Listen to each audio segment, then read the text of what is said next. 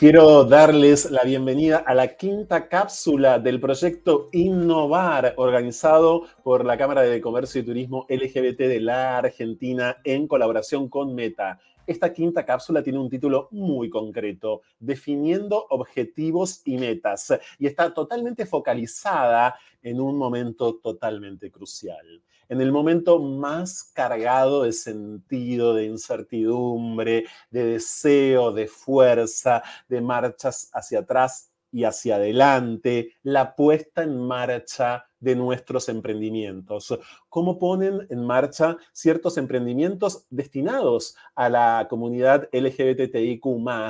Dos personas hoy invitadas que van a parecer muy opuestas, que van a parecer ubicadas en diferentes contextos históricos, pero no. Ya se van a dar cuenta ustedes que no. Por supuesto, esta quinta cápsula de Innovar cuenta con la interpretación en lengua de señas eh, de eh, Cecilia, que representa a la ONG SEA, Señas en Acción, y que va a ser, por supuesto, nuestra intérprete en esta especial edición del mes de abril. Ya mismo voy a presentarles. Esa es la responsable de un sinfín de marcas, de la noche gay lésbica de Buenos Aires, de un montón de espacios en donde se han formado y deformado parejas y amistades, de un montón de sitios de socialización desde hace más de tres décadas. Voy a citar algunos nomás. Glam, Sitches, Bulnes Class, Boicot, Enigma. Actualmente está a cargo de Discoman, que la pueden encontrar rápidamente en redes sociales y que además tiene la particularidad de ser un espacio destinado a una población bastante rezagada dentro del universo LGBTIQ, que somos los mayores de 40 y de 50. Le damos la bienvenida, repletos de orgullo, a Pato Galante, por un lado más de tres décadas, como les dije, de trabajo emprendiendo, de poniendo en marcha muy seguido un montón de emprendimientos LGBTIQ. Y por el otro lado, le damos la bienvenida a alguien que acaba de transformarse en emprendedor LGBT hace menos de un año, eh, o ya un año, ahora nos lo va a, aclarar. Él es Ignacio Nacho Álvarez, está por recibir de coreógrafo, es un extraordinario bailarín, es fan de Disney, hace unas corios en redes sociales monumentales y es uno de los responsables del espacio Glow Up Bar, que está en el barrio de Caballito. Entonces, ¿cómo era emprender hace más de tres décadas? Para, yo diría, sobre todo la noche LGBT y cómo es emprender y seguir emprendiendo hoy. Sobre todo, cómo es poner en marcha estos proyectos. Pato, ¿Cómo fue tu primer emprendimiento? ¿Qué recordás de ese primer emprendimiento? Pero sobre todo, ¿cómo fue iniciar, poner en marcha ese emprendimiento? Eh, ¿Cómo estás, Franco? Hola a todos.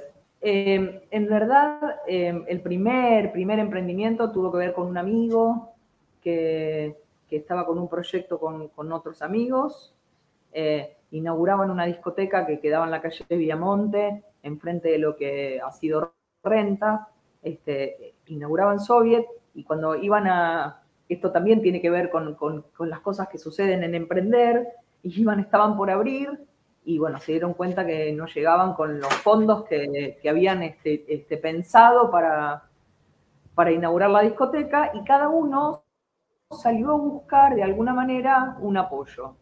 Y yo me convertí a través de Sergio eh, empecé de alguna manera en la noche, poniendo, aportando algo de dinero con el fin de poder llegar a hacer la apertura del local. Y bueno, yo tenía como, no sé, como una semillita de la discoteca, digamos. Era una acción ínfima, muy, muy chiquitita. Ellos eran cuatro varones y yo era... mujer. En el año 88, fines del 80, entre el 87 y el 88. Se llamaba mujer claro, y la única mujer lesbiana además en ese, en ese contexto, en ese momento. Un momento en el que, como dije antes, emprender en este sentido, sobre todo pensando en la socialización, el ocio, la diversión, era emprender de noche sí o sí. Vamos a retomar esta cuestión de la nocturnidad. Eh, porque Nacho, te quiero preguntar a vos, ¿cómo hiciste para ponerte en marcha interiormente? No solamente para poner en marcha eh, Glow Up Bar, sino para poner en marcha desde tu interioridad tu condición de emprendedor, porque venías dedicándote a otra cosa y supongo que algo te pasó internamente o con otros que hizo que te transformes en emprendedor, que pongas en marcha a tu emprendedor interno. Es verdad. Bueno, la realidad es que no hay momento bueno para emprender, es cuando pasa, pasa. Me veía en un trabajo en el cual le ponía mucha energía, eh, y la gente estaba como muy contenta por el trabajo que yo desempeñaba. Entonces, un día me junto con mi socio, el Pela, John, pero le hicimos el Pela, eh, nos salimos a tomar un café y nos pusimos a hablar de qué bueno sería tener nuestro propio emprendimiento. Empezamos a ver qué era lo que necesitábamos, tipo económico, lugar y estas cuestiones. Y mm, dijimos, hagámoslo. Salió en la charla, salió el nombre Glow Up, que significa brillar o sacar la mejor versión de uno mismo. Y lo buscamos a ver si estaba registrado el nombre. No estaba registrado, entonces eso fue lo que nos dio el puntapié, como para estamos en el camino correcto y hay que hacerlo. Pero además, innovar, a propósito de la innovación, este proyecto lleva, eh, de hecho, ese nombre, innovar ubicándose en un barrio que no tiene espacios de este tipo para la población LGBTIQ de la ciudad de Buenos Aires, en Argentina, como es el barrio de Caballito. Pato, Nacho, ustedes saben que hay una cantidad, yo diría, abrumadora de bibliografía eh, sobre mercadotecnia, sobre planes, por supuesto, de negocios, sobre finanzas, sobre cómo emprender. Hay carreras, seminarios, hay una oferta, bueno, maratónica en este sentido. Es importante tener algo de experiencia para emprender. Pato, vos que has emprendido y seguís emprendiendo tanto, ¿o crees que se puede emprender de cero sin problema guiándose bastante por los instintos, por las ganas eh, y por la suerte, ¿cómo no? Sin duda. Creo que tiene que ver esto, las ganas, lo que uno siente y lo que quiere poner en, lo que quiere poner en marcha. Sin, más, te contaba antes que mi, primer, digamos, mi primera incursión tuvo que ver en ayudar a un amigo porque no llegaban económicamente y creo que son una de las cosas que pueden suceder a la hora de emprender. No hacer estos cálculos porque uno no tiene la experiencia o hace una consultoría para empezar. En mi caso también, después de que, bueno, Soviet duró muy poquito, fue, no resultó lo que tenía que resultar, éramos, me parece que éramos demasiados y duró muy poco tiempo. Y yo automáticamente, una vez que había de alguna manera empezado con, con el tema de la noche, decidí continuar. Además, en aquel momento era eh, joven, bonita, con cintura. entonces, entonces dije, entonces dije, ¿cómo no ponerme mi, bar? Digo, ¿qué iban a hacer todas las mujeres para mí? Era una, Era la isla de Lesbos.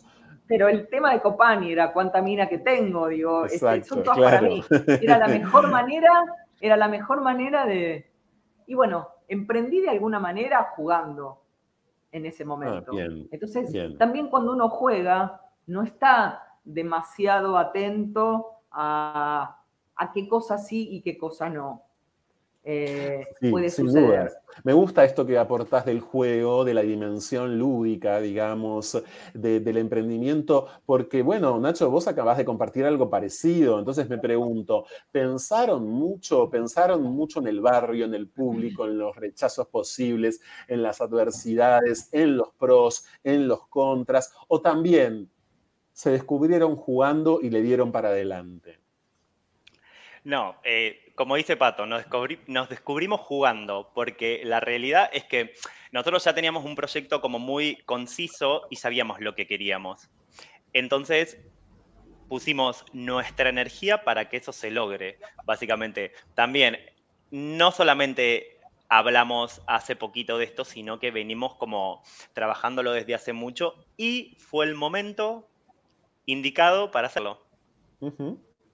Ok, y ocurrió efectivamente en el momento indicado, pero perdón, vos llamás momento indicado, porque por supuesto, Pato, insisto, a lo, largo de más de tres décadas de emprender, de poner en marcha proyectos, tienen vastísima experiencia, pero ustedes tienen la particularidad, Nacho, de que han emprendido en pandemia. Hace aproximadamente un año, cuando eh, el mundo estaba a esa vez amenazado por una nueva variante del coronavirus, que era la variante Omicron. ¿Cómo fue en ese contexto? Mira, realmente mucho no lo pensamos. O sea, el proyecto fue eh, por donde tenía que ir. No cambiamos nada, solo pensamos en cómo abordarlo en base a lo que estaba sucediendo. Teníamos miedo, obviamente, de que cierre todo de nuevo, pero nunca nos puso un freno, porque te digo, o sea, tenemos 30 años, si no nos equivocamos ahora, es el momento, digamos. Eh, pero sí tuvimos miedo con el tema de Omicron, pero después el proyecto siguió en marcha igual. Si lo teníamos que bancar, lo íbamos a bancar igual. Pato, hay momentos, hay temporadas económicas, sociales, incluso temporadas, digamos, de la diversidad más favorables y hay otras menos desfavorables o de la mano del juego que es emprender y que es poner en marcha, como están sosteniendo ambos, no hay una temporada ideal y hay que hacerlo a pesar de todo. Mira, eh, creo que tiene que ver eh, esto, bueno, jugar está buenísimo y, yo empecé jugando. Eh, después, a medida que uno va transitando de alguna manera el camino, vas experimentando, vas aprendiendo, vas, este, el camino esto de errar y aprender, y creo que después deja de ser un juego para convertirse en algo a lo que uno se aboca y hace un estudio de mercado, no profesional, pero sí un estudio de mercado que no tiene que ver con el tiempo y demás, y nada estacional, por lo menos de mi parte, sino sí hacer una evaluación de qué es lo que está, qué es lo que está faltando. En mi caso, por lo menos, o en nuestro caso, porque los primeros emprendimientos yo los hice acompañada con quien fue mi pareja y mi socia, con Miriam. Sí. Eh, este, Em, lo que veíamos era que hacía falta, viste, la necesidad en, la comunidad de que hubiera tal o cual cosa. Mm. El principio fue juego y después tuvo que ver con eso. Hay, una, hay un abismo entre, entre lo que hacía falta en aquel momento y lo que, la posibilidad que tienen los chicos de Glow Up hoy. Digo, es, es eh, tan, tan diferente porque hoy emprender un bar, más allá de la bandera que lo pueda representar, eh, es un lugar para todo el mundo. ¿Por qué? Porque la sociedad hoy tiene esta apertura mental, porque estamos en un camino de diversidad, hay un camino de igualdad, en donde si no va el público, porque público gay hay en todos los barrios, necesariamente cuando nosotros empezábamos había que centralizarlo en algunos lugares medio estratégicos porque el público se acercaba a ciertos barrios. Y porque había, había circuitos, además había circuitos muy claros en los 80 y en los 90, ¿no? Eh, bueno, obviamente Santa Fe Corredón eh, y, otros tantos. Ahora, ahora, Nacho, pensando en esto que aporta Pato, digo, como dijimos antes, caballito, ustedes innovando, poniendo en marcha por primera vez un bar LGBT en el barrio de Caballito. Han tenido experiencias, están acumulando experiencias buenísimas y también han vivido rechazos, ¿no? Les han pasado cosas, bueno, desagradables eh, y odiantes. Sí, sí, totalmente. Eh, pasaron unas situaciones en las cuales nos preguntábamos por qué, pero en realidad a la vez también nos preguntábamos, o sea, nos decíamos, eh, evidentemente estamos haciendo ruido y estamos visibilizando cosas que la gente todavía tiene un poquitito de rechazo. Nos tiraron huevos, pasó un auto y nos tiró huevos, bajó un señor de un edificio y nos amenazó con romper el local porque supuestamente nosotros veníamos al barrio a hacer revuelo. Después pasó un, un señor con una nena y le dijo que se tape los ojos y que no mire las banderas y que no mire el local porque a la vista de él estaba mal. Y la realidad es que si bien nos generó algún tipo de angustia porque dijimos, ¿qué es lo que estamos haciendo mal? Pero a la vez dijimos, estamos haciendo ruido y estamos visibilizando un montón de cosas. Entonces estamos bien encaminados. Si haces ruido es porque estás bien encaminado. Esto mismo trasladado a los más de 30 años de experiencia de Pato Galante. Bueno, imagínense, podría ser un anecdotario infinito. Pienso, Pato, solamente, por ejemplo, en eh, el hecho de las denuncias todavía hoy muy recurrentes por ruidos molestos, que muchas veces no son verídicas, que en muchos casos, por supuesto, se les llama ruidos molestos o hay vecines eh, que llaman a las fuerzas de seguridad argumentando ruidos molestos, pero no existen esos ruidos molestos. Lo que está molestando es otra cosa, ¿no? Sí, lo que molesta es lo que sucede. este, y te debe haber eh, pasado muchas veces. muchísimas, muchísimas entre, otras de las cosas que hemos vivido, que creo yo que tienen un camino enormemente allanado. Ojalá este, nosotros hubiésemos podido eh, estar eh, con todos aquellos proyectos en una época, llamémosla parecida. Hay un camino súper allanado. Esto que decís de los ruidos molestos y de los vecinos es real y concreto. Ha pasado, eh, evidentemente sigue pasando, lo sé también por, otro compañero, por, por, Paul de Maricafé, eh, pero sigue pasando y en aquella época pasaba. Digo, la discriminación y la homofobia existió y va a seguir existiendo. Hay un trabajo hecho enorme y hay todo un camino para seguir recorriendo, para seguir concientizando, para seguir mostrándonos, para seguir visibilizándonos, para darnos el derecho y que nos den los derechos que tenemos desde que nacemos, porque son derechos humanos, fundamentalmente para todos. Entonces, voy a tratar de, claro, de, trazar una analogía, eh, tanto costó, por cierto, la ley de matrimonio igualitario en nuestro país, que tiene que ver con el matrimonio. Fíjense, yo me imagino que a la hora de poner en marcha un emprendimiento LGBT, bueno, vas viviendo varios estados emocionales al mismo tiempo, como cuando te estás por casar, eh, que nunca falta el momento propio en el que te permitís pensar si estás seguro o segure eh, de aquello que estás haciendo y si a la manera telenovelesca clásica no interrumpirías todo o dejarías al otro con los muebles comprados, eh, en nuestro caso no en la iglesia, pero sí en el registro civil, ni en la iglesia ni en el templo, pero sí en el registro civil. ¿Les ha pasado eso? Por ejemplo, ¿te pasó eso ah, en varias ocasiones o nunca, Pato? De decir, ahí estoy al borde de la apertura, estoy al borde de poner en marcha este nuevo bar, pero mejor me bajo. Jamás. Jamás me pasó. Siempre, siempre, siempre estuve absolutamente segura de lo que hacía. Además de ponerle todo y de sentirlo. Creo que, creo que es fundamental esto. Sentirlo y estar más convencido, estar primero convencido uno de lo que va a dar. Eso es parte del, éxito o de, o, de lo, o de lo próspero que puede ser cuando uno está seguro y está convencido de lo que está haciendo. Jamás, jamás se me ocurrió retroceder un paso, todo lo contrario. Una adrenalina tremenda, la sensación de sentir que llegaba y querer ese día, ansiarlo, eh, siempre, siempre. Jamás sentí una cosa de decir, ¿a dónde me metí? No.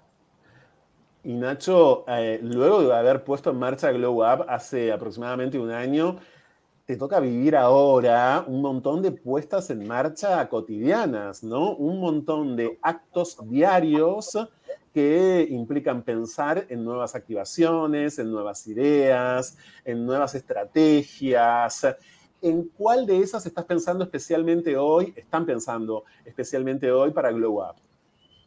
Mira, Glow Up es un lugar donde vos podés mostrar lo que quieras mostrar. Vos podés ser lo que quieras ser. Le damos espacios a artistas, tenemos drags.